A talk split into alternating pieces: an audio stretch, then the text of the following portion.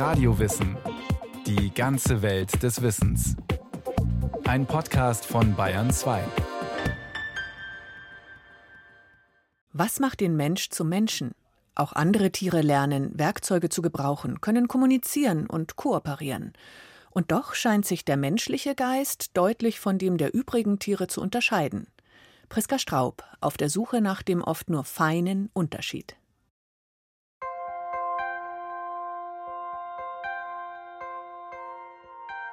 Unsere körperliche Ausstattung ist recht dürftig. Der Mensch kann weder besonders gut hören noch besonders scharf sehen. Außergewöhnlich schnell oder überdurchschnittlich kräftig ist er auch nicht. Trotzdem neigen wir dazu, uns für etwas Besseres zu halten oder zumindest für anders als alle anderen Tiere auf diesem Planeten. An unserer Kraft, unserer Schnelligkeit, unseren Sinneswahrnehmungen kann es nicht liegen. Da sind viele Tiere dem Menschen haushoch überlegen. Was also hat die Spezies Mensch so erfolgreich gemacht? Wo genau liegt der entscheidende Unterschied? Werfen wir also einen Blick auf unsere genetischen Grundlagen. Ein Erbgutvergleich mit den sogenannten großen Menschenaffen enthüllt zunächst einmal Erstaunliches – Rund 99 Prozent unserer Gene teilen wir mit unseren nächsten lebenden Verwandten, mit Schimpanse und Bonobo. Eine beeindruckende Zahl. Aber wie aussagekräftig ist ein Vergleich der Gensequenzen, wenn es darum geht, der Kluft zwischen Mensch und Tier auf die Spur zu kommen? Das ist immer die Frage, was heißt das, wenn man viele ähnliche Gene hat oder eine große Überlappung im Genpool hat. Wir teilen auch 30 Prozent unserer Gene mit der Kartoffel. Also viele von diesen Genen sind Housekeeping-Gene, also die gewissermaßen für physiologische Funktionen da sind. Julia Fischer ist Biologin, Verhaltens- und Primatenforscherin und Professorin für kognitive Ethologie und Leiterin der gleichnamigen Forschungsgruppe am Deutschen Primatenzentrum in Göttingen. Jahrelang hat sie das Verhalten von Affenpopulationen in freier Wildbahn beobachtet. Die überwältigend große genetische Übereinstimmung zwischen Mensch und Menschenaffe ist wenig erstaunlich. Schließlich sind wir aus demselben Fleisch und Blut. Unser Körperbau und unsere Körperfunktionen sind weitgehend deckungsgleich. Der Unterschied körperlich ist eigentlich gering. Wir haben längere Beine als Arme und laufen aufrecht. Wir haben eine Lederhaut in den Augen, die weiß ist, während die der anderen Primaten dunkel ist. Da kann man halt sehen beim Menschen, wo wir hinschauen. Frauen haben keine äußerlichen Anzeichen ihrer fruchtbaren Phasen und Menschen haben keinen Penisknochen. Das sind Unterschiede, aber nicht unbedingt Unterschiede, die sofort offensichtlich machen, was bei uns so besonders ist oder warum wir die Welt verändert haben und andere Primaten immer noch in ihren Wäldern leben. Thomas Suttendorf ist Entwicklungspsychologe und Professor an der University of Queensland in Brisbane, Australien. Sein Spezialgebiet die Evolution des menschlichen Geistes. Wie konnte der Mensch dieses außergewöhnliche Tier werden, das so viele Dinge tut, die andere Tiere nicht tun? Was motiviert uns, Fußball zu spielen, Geburtstagsfeste zu veranstalten, ein Konto zu eröffnen? Welche Merkmale erlauben uns, Weltraumteleskope zu bauen und über unsere eigene Existenz nachzudenken? Mehr als zehn Jahre hat Suddendorf systematisch Studienerkenntnisse gesammelt und 2013 in einem Standardwerk veröffentlicht, mit dem Titel Der Unterschied, was den Mensch zum Menschen macht. Ich denke, dass der Unterschied hauptsächlich darin zu finden ist, dass unser Geist sich entwickelt hat in einer Form, wie wir das bei anderen Tieren nicht sehen. Der menschliche Geist also. Macht er uns zu etwas Einzigartigem? Werfen wir zunächst einen Blick auf unser zentrales Steuerungsorgan, das Gehirn. Sicherlich spielt es eine Hauptrolle, weil das Gehirn die neurologische Basis für unseren Geist ist. Aber es ist nicht der Fall, dass wir das größte Gehirn haben. Die Gehirne von Säugetieren sind sehr ähnlich und doch haben wir mit unserem recht großen Gehirn 1,2 bis 1,5 Kilogramm nicht die größten Gehirne. Elefanten zum Beispiel haben Gehirne bis zu 4 Kilogramm und Wale sogar bis zu 9 Kilogramm. Absolute Gehirngröße ist also wenig aussagekräftig für geistige Leistungen. Sobald man jedoch die jeweilige Körpergröße in die Rechnung mit einbezieht, ändert sich das Bild. Die relative Gehirngröße des Menschen liegt nämlich deutlich über der Gehirngröße von Walen und Elefanten. Das menschliche Gehirn ist etwa siebenmal größer, als es für ein durchschnittliches Säugetier seiner Größe zu erwarten wäre, erklärt Thomas Suddendorf.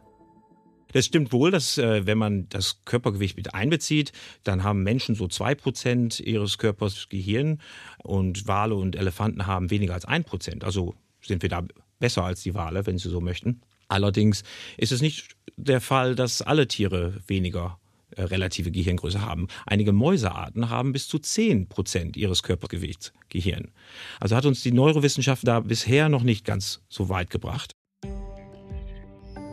Die Gehirngröße in unterschiedliche Relationen zu setzen, auch das führt schlussendlich nicht zu stichhaltigen Erkenntnissen über unsere geistigen Fähigkeiten. Wie sieht es mit weiteren Kriterien aus? Gehirnstruktur, Anzahl der neuronalen Verbindungen, Zelltypen. Beim systematischen Versuch, diese Zusammenhänge zu enträtseln, wirft die moderne Neurowissenschaft allerdings bisher mehr neue Fragen auf, als sie beantworten kann, erklärt Julia Fischer. Die Größe des Gehirns ist wichtig, aber vor allem ist auch die Vernetzung des Gehirns wichtig. Welche Areale sind mit welchen verknüpft, dann die Dichte der Neuronen. Da gibt es große Debatten, ist das ganze Gehirn wichtig oder ist nur der Kortex wichtig oder das Kleinhirn? Und da kann man trefflich irgendwie drüber streiten und lange, lange äh, Debatten drüber führen. Also als Faustformel kann man schon sagen, wenn das Gehirn relativ zur Körpergröße größer ist, dann, dann sagt einem das was. Aber was es einem genau sagt, da muss man dann genauer sich angucken, welche Areale des Gehirns sind eigentlich für was zuständig. Und dann wird es schon wieder nicht so einfach, da wirklich klare Zusammenhänge herzustellen. Gehirngröße, Gehirnstruktur, Gehirnaktivität. Nach jetzigem Stand können auch die Neurowissenschaften nicht endgültig klären, was genau den menschlichen Geist zu etwas Besonderem macht. Wie also kann man das Vorhandensein oder die Abwesenheit geistiger Fähigkeiten bei Tieren systematisch feststellen? Um mehr darüber zu erfahren, was genau den Unterschied ausmacht, bleibt vorerst nur ein indirekter Weg, die vergleichende Verhaltensforschung. Geist ist ein schillernder Begriff. Wir können uns zum Beispiel Dinge vorstellen, die unseren Sinnen nicht direkt zugänglich sind. Wir haben eine Vorstellung von vergangenen Erlebnissen und können uns auch künftige Szenarien plastisch ausmalen. Wir sinnen über abstrakte Konzepte nach und stellen uns Fragen über unser eigenes Dasein. Was in einem Tier vorgeht, darüber können wir zunächst nur mutmaßen. Hat ein Affe beispielsweise eine Vorstellung davon, was es heißt, ein Affe zu sein?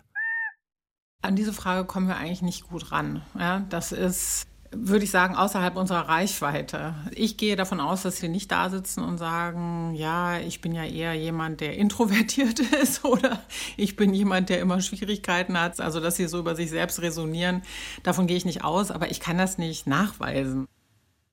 Die vergleichende Entwicklungspsychologie hat in den vergangenen Jahrzehnten eine beeindruckende Reihe experimenteller Tests zur Erforschung von geistigen Fähigkeiten bei Tieren vorgelegt.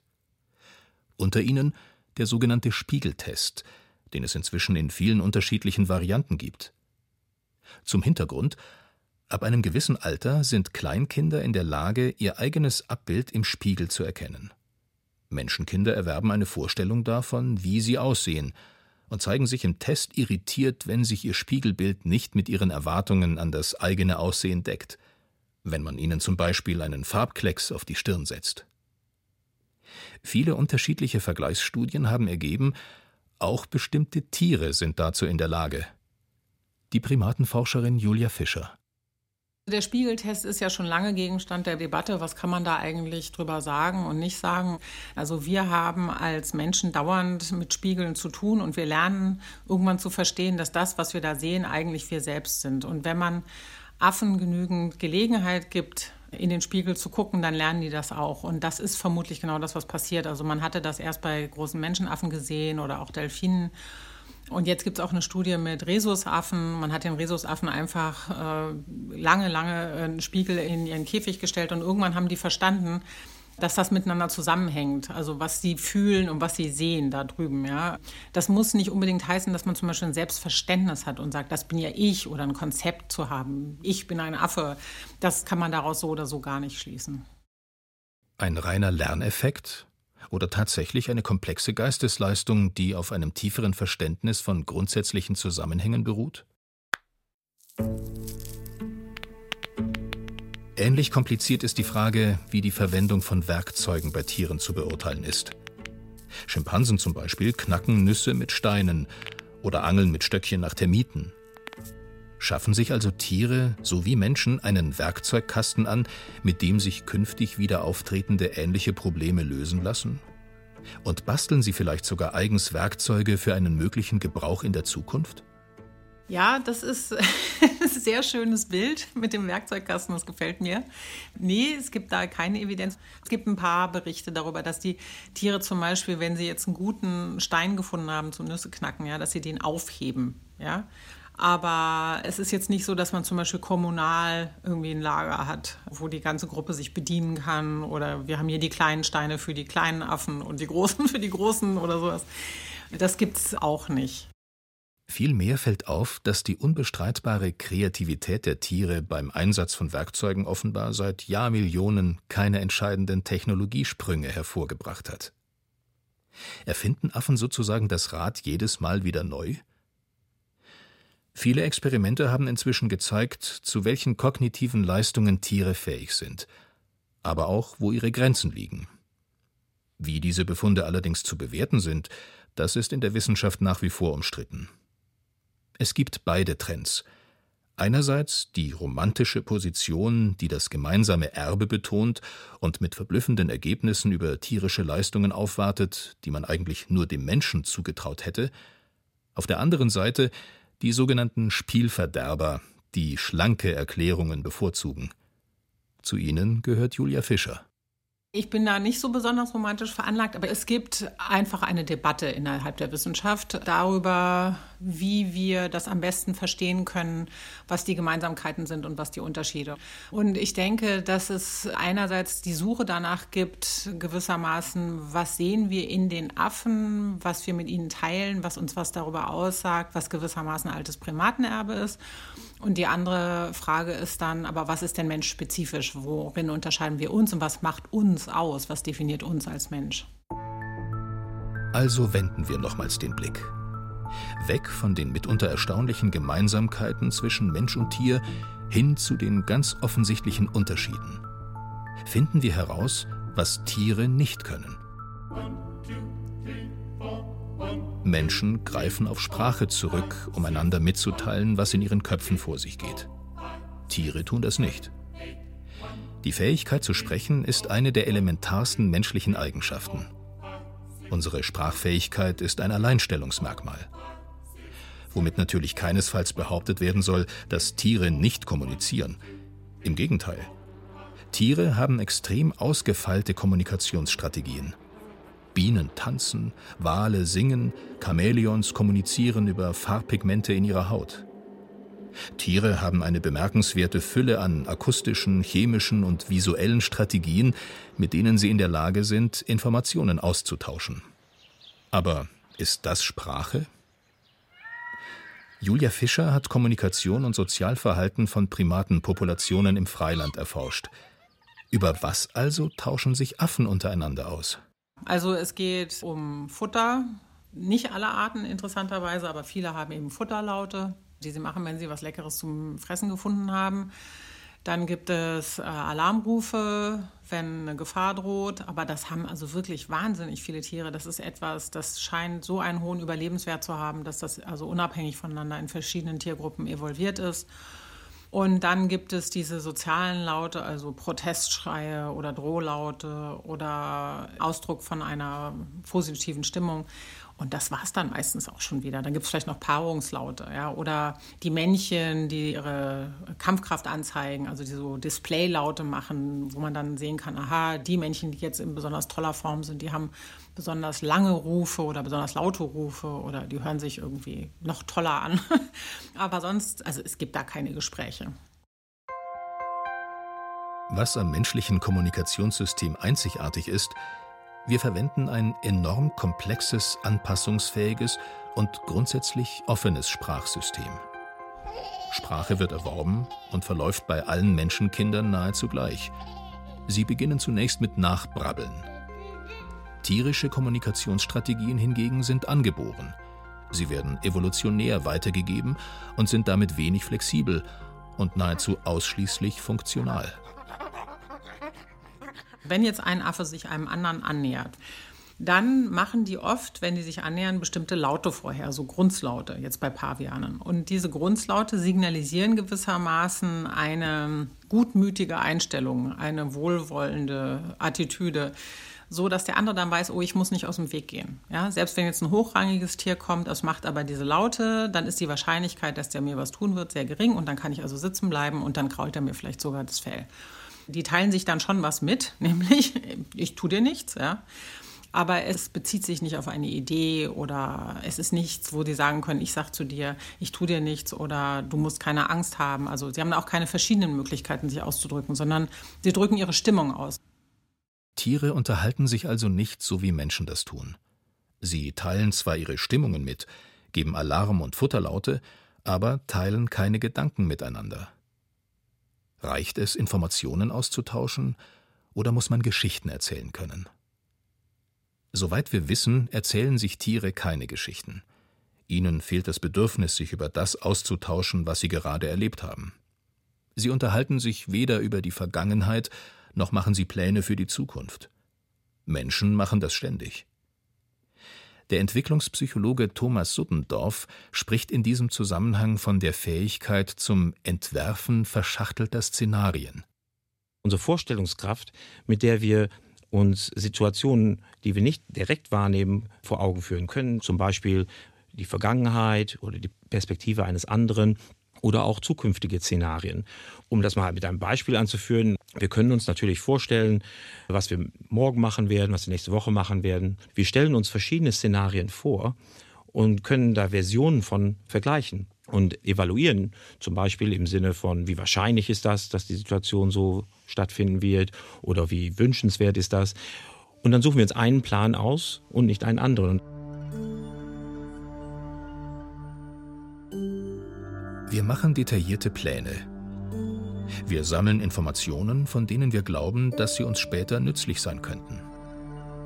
Wir malen uns Konsequenzen aus, indem wir über das Hier und Jetzt hinausdenken. Wir lernen von der Erfahrung anderer. Wir schlussfolgern, was im Kopf unserer Mitmenschen vor sich geht und können deren nächste Schritte vorhersagen und vieles, vieles mehr. Nach allem, was wir bisher wissen, sind solche komplexen geistigen Leistungen ausschließlich dem Menschen vorbehalten. Julia Fischer über ihre Freilandbeobachtungen von Affen. Wir untersuchen Affen ja in Afrika. Die leben in toll komplexen Gruppen. Die haben sehr ausdifferenzierte Sozialbeziehungen. Die haben Freundschaften. Die finden sich zurecht. Die kennen sich genau aus in ihrer Gegend. Die kennen sich alle individuell. Also das ist schon sehr beeindruckend, wie außergewöhnlich auch individuell unterschiedlich die einzelnen Affen sind, ja, was das für Persönlichkeiten sind.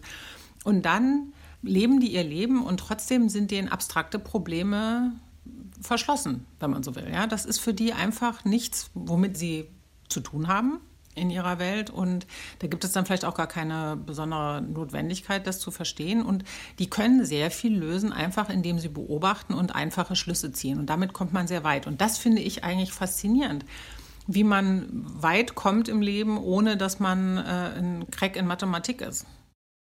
Menschen dagegen haben Imaginationsfähigkeit, also die Möglichkeit, verschachtelte Szenarien zu entwerfen. Und sie verfügen darüber hinaus sogar noch über eine ganz besondere Motivation das tiefe Bedürfnis nach geistiger Verbindung, den Wunsch, sich in die geistige Welt der Mitmenschen sozusagen einzuklinken. Bereits Kleinkinder haben den unbändigen Drang, ihren Geist mit dem anderer zu verknüpfen. Ständig wollen sie uns etwas zeigen und geben keine Ruhe, bis wir uns auf sie einlassen. Der Entwicklungspsychologe Thomas Suttendorf also da sehen wir von der Tierwelt eigentlich nichts. Und Menschen tun das halt permanent. Das Austauschen über unsere Erfahrungen. Nämlich die beste Art und Weise, zum Beispiel den zukünftigen Urlaubsort auszusuchen, ist jemand zu fragen, der schon mal da war. Oder sich eine Karriere auszusuchen. Die beste Informationsquelle ist jemanden zu fragen, der diese Karriere gemacht hat.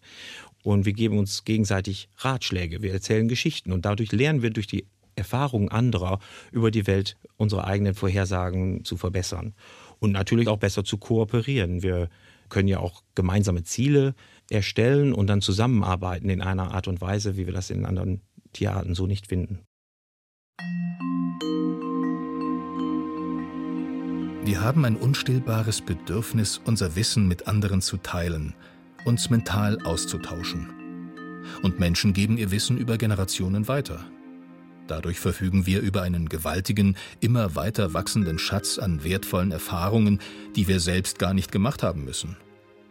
Wir können sogar Lösungen für Probleme finden, die noch gar nicht aufgetreten sind, und der nächsten Generation nicht nur unsere Antworten, sondern sogar unsere offenen Fragen hinterlassen.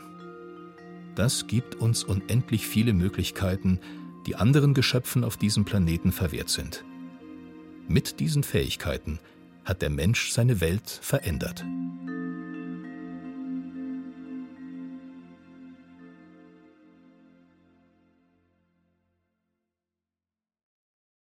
Das war Radio Wissen, ein Podcast von Bayern 2. Autorin dieser Folge Priska Straub. Gesprochen hat Christian Baumann, Ton und Technik Robin Ault, Regie führte Sabine Kienhöfer, Redaktion Bernhard Kastner.